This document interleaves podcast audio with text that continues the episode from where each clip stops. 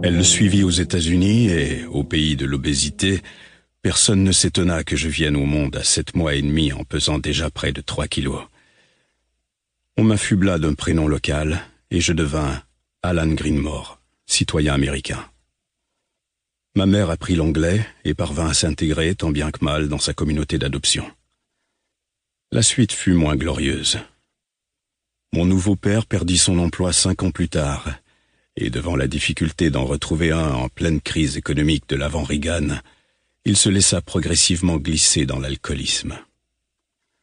L'engrenage fut rapide. Il devint maussade, taciturne, dépressif.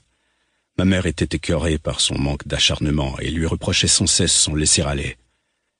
Elle lui en voulait profondément et cherchait en permanence à le provoquer. Le moindre détail servait de prétexte à ses reproches.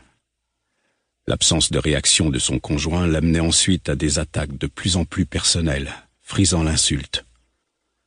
On avait l'impression qu'elle était satisfaite lorsqu'il se mettait enfin en colère, comme si elle préférait son courroux à son atonie. J'étais terrorisé par son jeu. J'aimais mes parents et ne supportais pas de les voir se détruire. Les colères de mon père étaient rares, mais explosives, et je les redoutais autant que ma mère les désirait avec une évidence flagrante. Elle obtenait enfin une réaction de sa part, un regard dans les yeux, une action. Elle avait un adversaire qui existait, avait du répondant. Elle disposait d'un exutoire à sa rancœur accumulée, et elle se déchaînait verbalement. Un soir, il la battit, et je fus moins traumatisé par sa violence que par le plaisir pervers que je lus sur le visage de ma mère. Une nuit où leur dispute fut particulièrement terrible, ma mère lui balança la figure que son fils n'était pas son fils, et je l'appris du même coup. Il quitta la maison le lendemain, et on ne le revit jamais. Mon second père venait de me quitter lui aussi. Ma mère lutta pour nous faire vivre. Elle travailla six jours sur sept d'interminables heures dans une blanchisserie. Elle en ramenait les senteurs chimiques à la maison tous les soirs, ces senteurs si caractéristiques qui la suivaient partout. Quand elle venait m'embrasser au lit au moment du coucher, je ne reconnaissais plus l'odeur chérie de ma mère, cette odeur qui auparavant me rassurait et m'invitait au sommeil en m'enveloppant de tendresse. Un pas, puis un autre. Par la suite, elle passa de petit boulot en petit boulot en croyant à chaque fois pouvoir s'élever, être enfin promue, mieux gagner sa vie. Elle alla d'amant en amant avec l'espoir d'en retenir un, de refonder un foyer. Je crois qu'un jour elle réalisa que tous ses espoirs concernant sa vie étaient vains. C'est à ce moment-là qu'elle se focalisa sur moi. Moi, je réussirais, là où elle avait échoué. Je gagnerais tellement d'argent qu'elle aussi en bénéficierait. À partir de cet instant, mon éducation devint sa priorité absolue. Je fus sommé de rapporter de bonnes notes à la maison. À table, nos conversations tournaient autour du collège, de mes profs, de mes résultats. Ma mère devenait mon entraîneur, j'étais son poulain.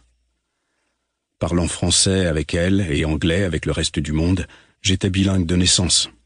Elle répétait en boucle que je disposais donc d'un atout majeur. C'était sûr, je deviendrais un homme d'affaires international, ou un grand interprète, et pourquoi pas à la Maison Blanche. Il n'y a que les minables qui n'ont pas d'ambition. Un jour, elle me vit même ministre des Affaires étrangères. J'avais très peur de la décevoir, et je m'appliquais en classe autant que je pouvais, obtenant des résultats prometteurs qui ne faisaient qu'accroître ses attentes en la confortant dans sa stratégie.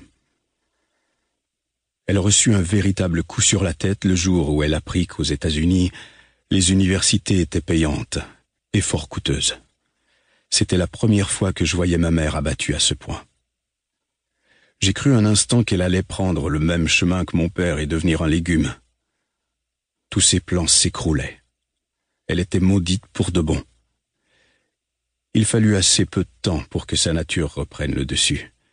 Elle obtint un rendez-vous avec le proviseur pour le convaincre qu'on ne pouvait pas laisser un jeune citoyen américain. Pardonnez l'interruption. Vous pouvez continuer à écouter le livre audio complet gratuitement, le lien dans la description.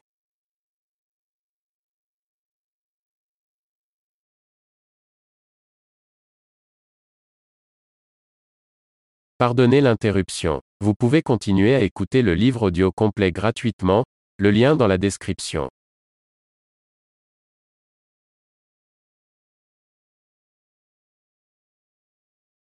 Pardonnez l'interruption. Vous pouvez continuer à écouter le livre audio complet gratuitement, le lien dans la description.